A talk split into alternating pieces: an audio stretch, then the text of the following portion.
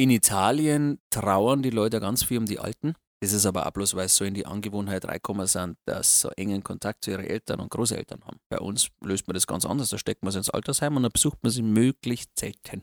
Viele Alte haben gar nicht gemerkt, dass wir eine Pandemie haben. Beim Heim. Meine Verwandten haben mich nicht besucht. Alles wie immer. Die älteren Verwandten darf man nicht mehr besuchen, um sie zu schützen. Natürlich blöd bei Alten, wenn sie das jetzt währenddessen einfach von selber erledigt, durch Zeitablauf. Wir haben die Oma geschützt vor uns, damit sie in Ruhe allein sterben kann. Jetzt müssen wir unsere Alten schützen.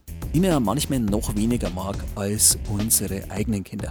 Wenn du so einen bösen alten Opa hast, von dem sie seit zwei Generationen dauernd alle schon das Geld leihen, Opa darf mit Einfahrt umbauen. das ist mein Geld. Und denkst du schon kurz, wenn der jetzt zwei Wochen vor der Sperre in mein Grand Cherokee Nightclub verwahrt, ein bis dreimal.